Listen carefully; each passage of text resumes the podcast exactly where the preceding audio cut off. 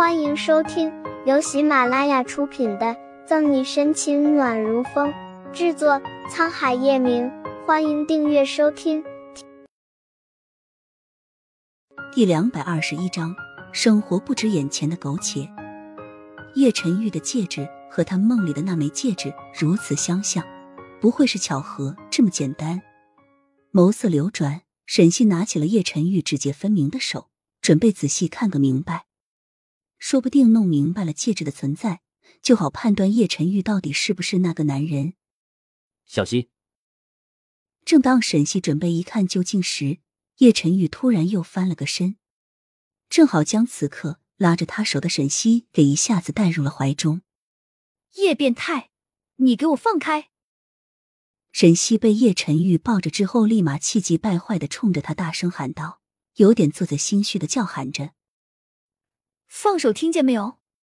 别以为你现在喝醉了，就可以为所欲为了。叶晨玉似乎被吼的清醒了一些，睁了睁朦胧的眼，正好看到自己此刻正跟沈西两个人的身体紧紧的贴在一起，便想到：这一定是个梦，不然那个粗暴的女人怎么会任凭自己这样搂着呢？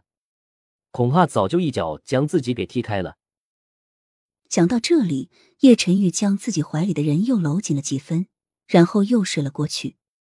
而沈西此时被搂得动弹不得，想走也走不了。他正准备伸出脚来，一脚将叶晨玉踹下床去，在感受到他炽热的呼吸时，又收回了脚。沈西叹气一声，放弃了挣扎，任凭叶晨玉搂着。算了，以后还有的是机会，改天再找机会继续调查吧。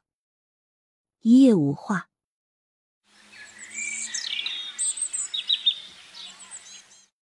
等叶晨玉蹙眉悠悠转醒时，太阳已经升得老高，两米的大床上只有他一个人。等适应屋子里的光后，叶晨玉掀开被子，摁着昏昏沉沉的太阳穴，慢慢起身。醒了，表哥。坐在椅子上的顾春寒听见动静，头也不回的打了声招呼，嘴里嚼着口香糖，抖着腿打游戏。突如其来的女声让叶晨玉的酒彻底清醒。下意识的看了下身上的衬衣，你怎么在这儿？我的衣服是你换的。叶晨玉记得昨天下午沈西打电话说警局有事不回来了，他才去和穆子谦等人喝酒的。吹了一个口香糖泡泡，顾春寒不以为意。放心吧，表哥，我对你没兴趣，衣服是嫂嫂给你换的。既然你醒了，那我先走了。说着。顾春寒站起身，手上的游戏不停。对了，桌上有嫂嫂给你熬的醒酒汤，现在应该还温热。至于他，虽然百般不愿，但在沈西的淫威之下，还是过来守着叶晨宇，以备不时之需。叶晨宇抬头看了眼墙上摇摆的老钟，看时间，沈西现在都到警局上班了。端起桌上的还冒着热气的醒酒汤。叶晨玉慵懒的红眸带着笑意，把叶晨玉交给顾春寒的沈西，刚到警局就去给黄哥和他的小弟办理保释手续。生活不止眼前的苟且，还有你读不懂的诗意和到不了的远方。出去好好做人。沈西把最后的一个字签了后，语重心长的拍了拍黄哥肩膀。黄哥攥着保释书，别扭的摸摸头。沈沈队长。那天的事，我行了行了，以后你不要给我找麻烦就是了。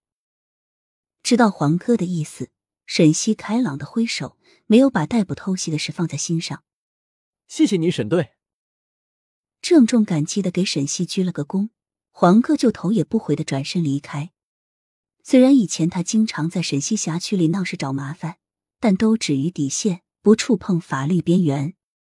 而那天之所以和人打起来，还拿匕首袭警，都是因为害怕。幸好沈西没有把这件事上报，不然他就不是拘留一个月这么简单了，没有个十年八年难获自由。望着黄哥的背影，沈西摇头松了口气，也算是为以后解决了件头疼的事。其实沈西知道，黄哥本性不坏，二十一二岁的他只不过是想多获得家里的关心罢了。经过这次的事。想必他会懂很多。收拾一下，沈西便拿着前天一桩绑架案的结案报告敲响宋毅的门。本集结束了，不要走开，精彩马上回来。